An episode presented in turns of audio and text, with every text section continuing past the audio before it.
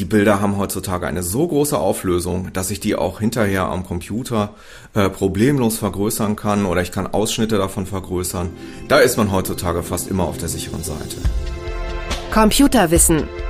Leicht verständliche Computertipps. Der Podcast. Herzlich willkommen, ich bin Uli Haras und verbunden mit der Chefredaktion von computerwissen.de und dort mit Martin Koch. Hallo Martin. Hallo Uli, schön dich zu hören. Unser Handyspezialist unter anderem. Martin, gibt es Handys, mit denen ich besonders gute Fotos machen kann?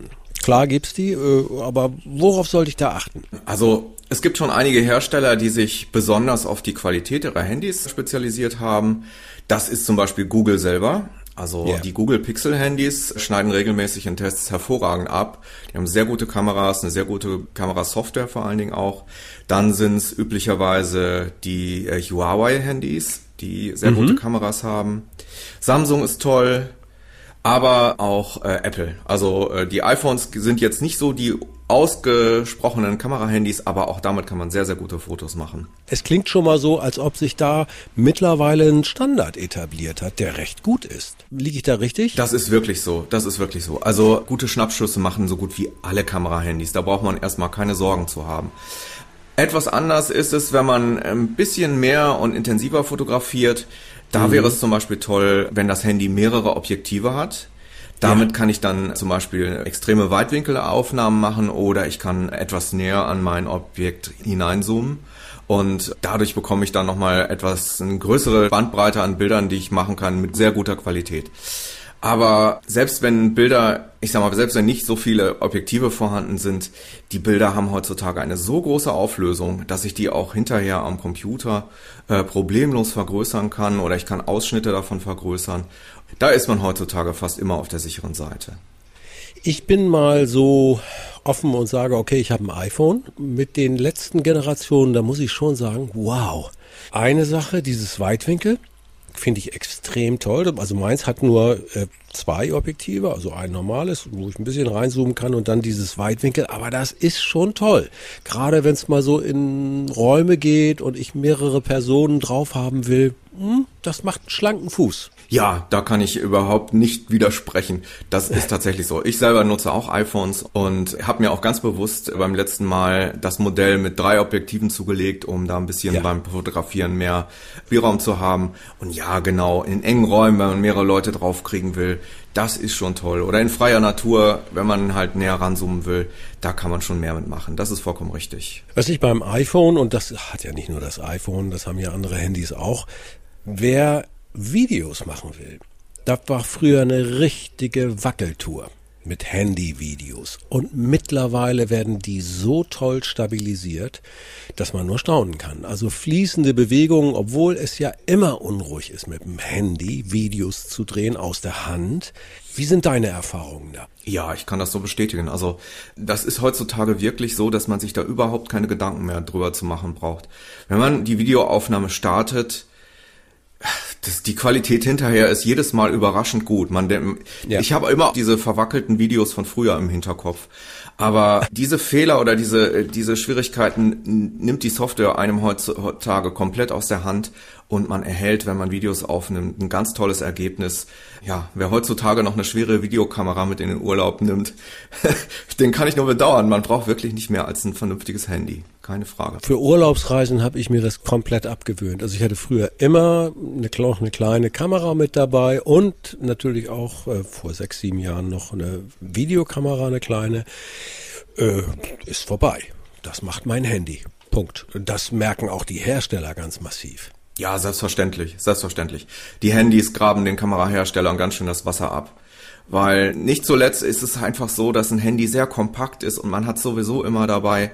Und wenn man ein Bild machen will, das Handy ist immer am Mann. Man muss nichts extra mitschleppen, es beult einem nichts die Jackentasche aus.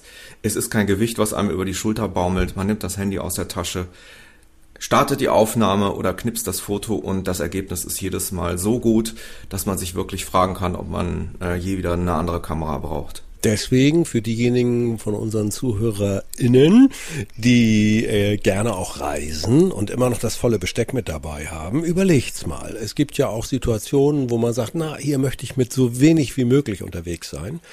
Und dann kann es bei der Anschaffung des nächsten Smartphones durchaus sinnvoll sein, mal so auf die Foto- und Videoqualität zu achten. Ja, ganz genau. Eine Sache ist dabei wichtig, wenn man sehr großen Wert auf die Bildqualität legt.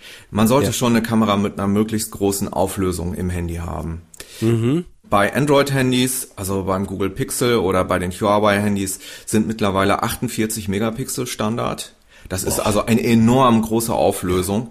Und ja. das sorgt eben dafür, dass ich halt hinterher auch sehr gut mit Ausschnitten arbeiten kann.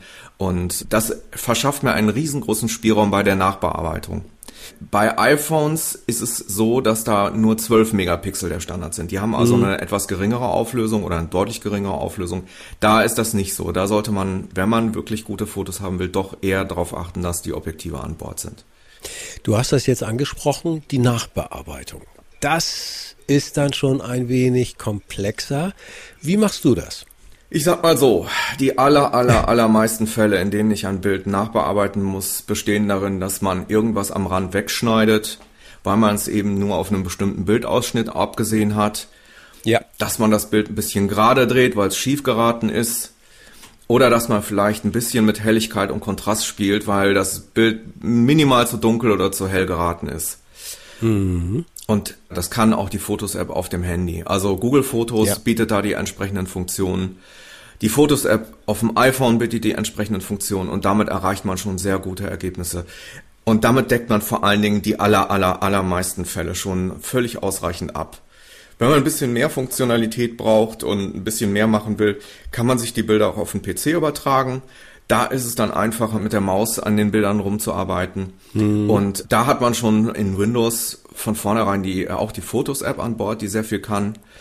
Oder wenn einem das nicht ausreicht, dann gibt es dann entsprechend Anwendungsprogramme wie Photoshop Express zum Beispiel, mit dem man dann schon ja fast professionell Bilder bearbeiten kann, Texte einfügen oder Grafiken oder was auch immer. Ich gebe nochmal meinen Tipp raus. Ist wirklich nur mein kleiner persönlicher Tipp. Die App heißt Light Room von Adobe ist sogar kostenfrei. Also zumindest war sie das bei mir. Ich hoffe, sie ist es immer noch kostenfrei für ein iPhone. Sag mal, jetzt kommen wir aber zum Thema Sicherung. Als iPhone-User ist man da ja leid geplagt. Da kannst du keinen Chip reinschieben, nix. Da musst du in die Cloud gehen. Wie sind deine Erfahrungen mit Clouds? Also ich kann sagen, ich habe da bislang nur gute Erfahrungen gemacht. Mhm. Ich habe vor ein paar Jahren das Problem gehabt, dass bei meinem iPhone ständig die Meldung aufgetaucht ist, uh, du, deine iCloud ist voll. Was ja. natürlich daran lag, dass ich Bilder in der Cloud gespeichert hatte und die ja. kostenlosen 5 Gigabyte waren verbraucht. Aber ja. ich habe mir das einmal überlegt und habe mir dann für einen Euro im Monat 50 Gigabyte Speicherplatz in der iCloud gegönnt. Und seitdem speichere ich alle Bilder in voller Qualität in der iCloud kann von sämtlichen Computern und Mobilgeräten problemlos darauf zugreifen und musste mein iPhone seitdem nie wieder mit dem Kabel an den PC anschließen. Und da bin ich sehr glücklich mit. Ja. Und letztendlich fällt man bei einem Android-Handy auch die Entscheidung, möchte ich die Bilder in, in, äh, im Google Drive speichern? Da kriegt mhm. man immerhin 15 Gigabyte kostenlos vorgegeben und hat da äh, von vornherein schon mehr Spielraum. In manchen Android-Handys gibt es dann noch die Möglichkeit, wenn einem das nicht mehr ausreicht, eine Speicherkarte einzusetzen. Ja. Ist auch problemlos möglich. Man hat äh, in der Regel so an der kleinen Schublade, wo die SIM-Karte normalerweise reinkommt, ist noch ein kleiner Slot für eine SD-Karte. Die schiebt ja. man ins Handy rein und schon steht einem der Speicherplatz zur Verfügung.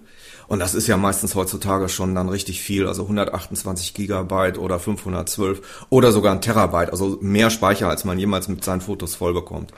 Das einzige ist, ich muss in den Apps auf dem Handy oder beziehungsweise in den Handy-Einstellungen dann auch noch sagen, ja, bitte speicher ab sofort die Bilder auf der SD-Karte, weil sonst passiert nichts und die landen weiterhin intern auf dem Handyspeicher. Ein Thema ist aber Sicherheit. Ne, also ich bin im Urlaub unterwegs, wahrscheinlich eine Fernreise, mache ganz tolle Fotos mit dem Smartphone und plumps, es fällt mir leider in die wunderschöne blaue See. Ich finde es schon besser, man hat es in der Cloud, das ist sicherer. Ja, selbstverständlich. Gerade auch, wenn man sein Handy verliert und äh, oder es kaputt ja. geht oder es gestohlen wird.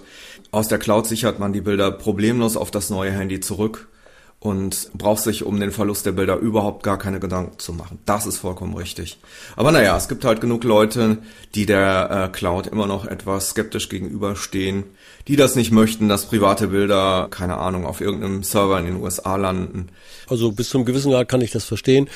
Das ist immer Licht und Schatten bei all diesen Selbst, Dingen. Ja, selbstverständlich. Aber, aber mein bester Vergleich zu dem Thema ist, mh, hm, früher hat man Postkarten aus dem Urlaub geschrieben Und jeder, kon jeder, lesen, jeder ja. konnte sie lesen und keinen hat's interessiert. Genauso ist es mit den Fotos. Die kann noch nicht mal jeder lesen, weil die Daten verschlüsselt übertragen werden und verschlüsselt auf dem Server gespeichert. Der einzige, der da tatsächlich im Zweifelsfall reingucken könnte, wäre Google beziehungsweise Apple selber. Mhm. Das liegt an der Gesetzgebung in den USA. Der sogenannte Patriot Act schreibt das vor, dass also Strafverfolgungsbehörden bei Bedarf in die Cloud-Speicher der User reingucken dürfen. Aber das ist die extremste Ausnahme bei Terrorismusverdacht oder so. Und ja. ansonsten, wen interessieren meine Urlaubsbilder? Den Strand, den Nordseestrand kriegt man tausendfach im Internet geboten, da muss niemand ja. meine Bilder angucken. Licht und Schatten, also ich denke, wir haben mehr Licht reingebracht in das Thema. Ja, Tolle selbstverständlich. Fotos mit dem, mit dem Smartphone und ich bedanke mich herzlich und freue mich aufs nächste Gespräch. Sehr gerne, Uli. Ich freue mich auch. Tschüss. Tschüss, bis bald. Computerwissen. Leicht verständliche Computertipps. Der Podcast.